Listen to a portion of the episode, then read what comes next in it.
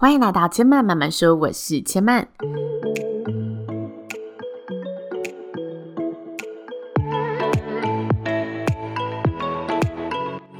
目前频道在 Apple Podcast、Spotify、KKBox 以及 Google Podcast 都听得到。喜欢的朋友，欢迎帮千嫚订阅并留言评论，让更多人可以听到千嫚慢慢说喽。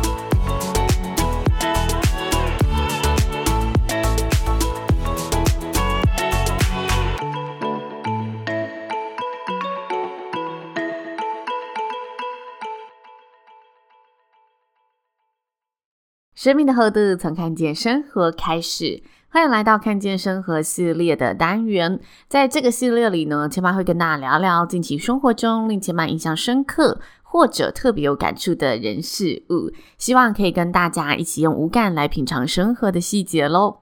不知道从什么时候开始，“活在当下”这四个字成了现代人，成了新世代一个挂在嘴边的生活方式，形成了一种。许多人追随的生活观，也因此延伸出了所谓的“及时行乐”，或者有那种即使你成为了月光族也没有关系，能让自己当下的每一天过得开心快乐才是最重要的事情，就有这一种观念的说法。那到底又是为什么“活在当下”这四个字会这么吸引人呢？因为我们可以不用烦恼未来，可以 follow your heart，随着你的心，随心所欲的享受现在，不用担心以后会怎样。但是我们不担心以后，以后就真的不用你担心了吗？这是个谁也说不定的未知，因为也许有些人他就是一生当中的际遇都非常的幸运，他不用太多的担心，他可以走走走，遇到许多的贵人，一样过得非常好。或者是有些人他就是需要步步为营，才可能让自己过上更好的生活。所以这个问句是谁也没有办法去下一个定论的。但是我们可以这么说，我们可以确定的是，活在当下这一个意思的背后，就是意味着你不用想太多的将来，你不用想着如何为将来着想。千嫚最近呢，在生活中也看到了两位朋友的情境，然后觉得非常有感触，所以想在这一集跟大家分享这两位朋友的故事。第一位朋友，他在某一间公司呢服务了大约十七年，然后这十七年间，他就是认真的在岗位上付出，工作不偷懒，但就是做着固定的内容。薪水虽然有随着年资调涨，但是毕竟现在大环境就是调涨的幅度也没有太高，然后职位也没有升迁，所以如果以他年约四十的年纪和家庭负担来说，薪水是一个很很很很刚好的数字，因为他选择的产业领域，他的职位是没有什么明显的层级之分的，就是那种比较偏工程类的技术人员。你说他是资深的技术员，薪水比较优渥是没错，但是年轻的技术员一样有这一些技术可以去取代，他多的就是经验，但是他那一个产业那个领域里面，并没有所谓的。管理者这一个角色可以让他去做晋升，他们的管理者就是做一些职务上的分配、人员的调动，就是比较行政类的。所以所谓的管理者薪水也不会高到哪里去，这是他们做的那一个产业。那他本身是一个很实际，然后认真平稳在过生活的人。跟他聊天的过程，你会知道他现阶段的日子就是想着如何省钱养家，以及如何多赚一些钱。因为他有一位就是大班和一位国小三年级的小朋友，然后也有父母亲要照顾，所以现在的生活重心就是想办法努力赚钱养家。那我会这么说，是因为我们聊天的过程中，就是聊一些日常的琐事，然后他就说，他现在觉得只要超过八十元的便当，他就不会买啊。然后好料的，他一定会包回家给女儿吃，自己做晚餐，多余的就当成明天的便当，这样真的可以省下很多钱。能不多花的钱，他绝对不多花。假日有相关的兼差，有空他就会尽量的接，因为假日就是老婆也有空去照顾小孩，这样子。这是他的故事。那接下来跟大家分享另一位朋友。他年约三十岁，他的生活方向也是只求平稳安定就好的类型，稳稳的做着家里的小生意，不求大富大贵，但也没有什么特别的目标，就是安稳的过日子。但最近他看着身旁同年纪的朋友拥有各种成就，仿佛都在往下一个阶段迈进的时候，他开始对自己的未来感到很焦虑。因为这些朋友都是他很小很小就开始认识的朋友，所以大家真的是一路上看着彼此的蜕变和成长。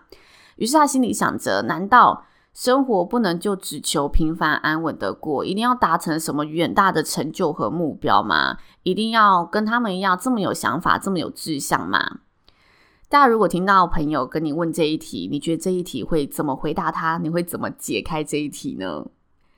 千曼是认为追求平凡安稳的生活没有什么不好，但我觉得更大的重点是，如果你的这份安稳只是只有当下的安稳，那你的这份安稳有可能会让你未来的日子很辛苦。所以你所有的焦虑，是因为当你想到未来时，你开始找不到未来有可能的样子，又或者你开始所意识到现在的样子会让你的未来很辛苦，你开始对未来的想象感到有点害怕，也因此你产生了这种焦虑的心情。因为千曼刚好是在同一天不同时间点跟这两位朋友有聚会，所以当千曼听到第二位朋友的一个烦恼之后，千曼就跟第二位朋友分享了自己白天遇到的故事。其实前面在听到白天朋友说的那个现况的时候，我心里是有一点点酸酸的感觉。那一点酸并不是同情他，而是我觉得他是真的很辛苦、很努力的在为生活付出。但因为我最近才认识他，所以我说那不是同情，是因为我不知道他过去的生活模式是什么，他有没有好好的存钱，他原生家庭的状况实际是如何，以及他这一路上的过程。所以我只能说，我觉得酸酸的是，我心里觉得他是很辛苦的，但是那个辛苦。并不是说他不努力，或者是他就是以前怎么样，所以他现在才这样，并没有这一层的含义。但是在晚上的聚会当中，第二位好朋友的焦虑让我突然想起了，为什么老一辈的人总说你要懂得为将来着想。就像我们在选学校要读书，大家就说哦，你要懂得为未来着想啊，选一个你觉得未来比较有发展的可能性啊。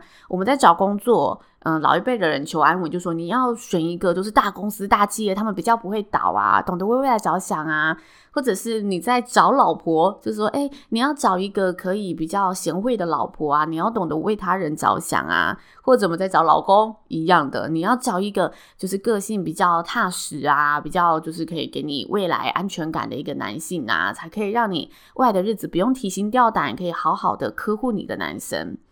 大家都会用“为未来着想”这几个词，所以大家也一定有听过或者看过这个词。但就是因为我们常听常看，会觉得它就是一句好老套的叮咛哦，好像只是老一辈的人想告诉你，你眼光要放远一点，不要只会走一步算一步，不要这么跟着感觉走，不要这么草率的决定，要懂得好好的规划未来，这样你的未来才不会像我一样这么辛苦。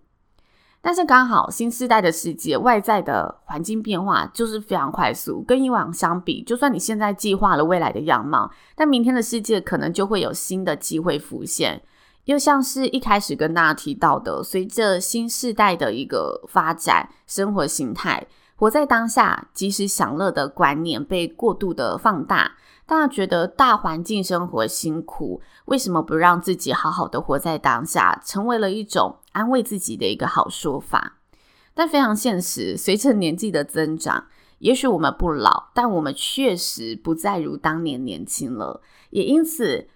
未来对我们而言是越来越有限的存在，对每个人来说都一样，它是越来越靠近自己的。所以，当我们没有去好好重视未来的时候，我们一不小心就步入了我们没有好好计划的那个未来，我们没有好好努力的那个未来，所以我们势必得让自己开始学会试着为将来着想。当我们意识到这一点，并且认真的看待这件事情的时候，我们就有机会掌握到更多属于自己的未来样貌。这是前曼在这两位朋友身上得到的一个小小的感触，也想跟大家分享。以上就是千嫚慢慢说今天的内容喽，也谢谢大家的收听，希望大家会喜欢。如果大家听完有任何的想法心得，或者你有你的故事，也都欢迎可以跟千嫚分享。那目前呢，可以到 Apple Podcast 上呢留言告诉千嫚，或者可以私讯千嫚的 IG，叫做知性生活家刘千嫚。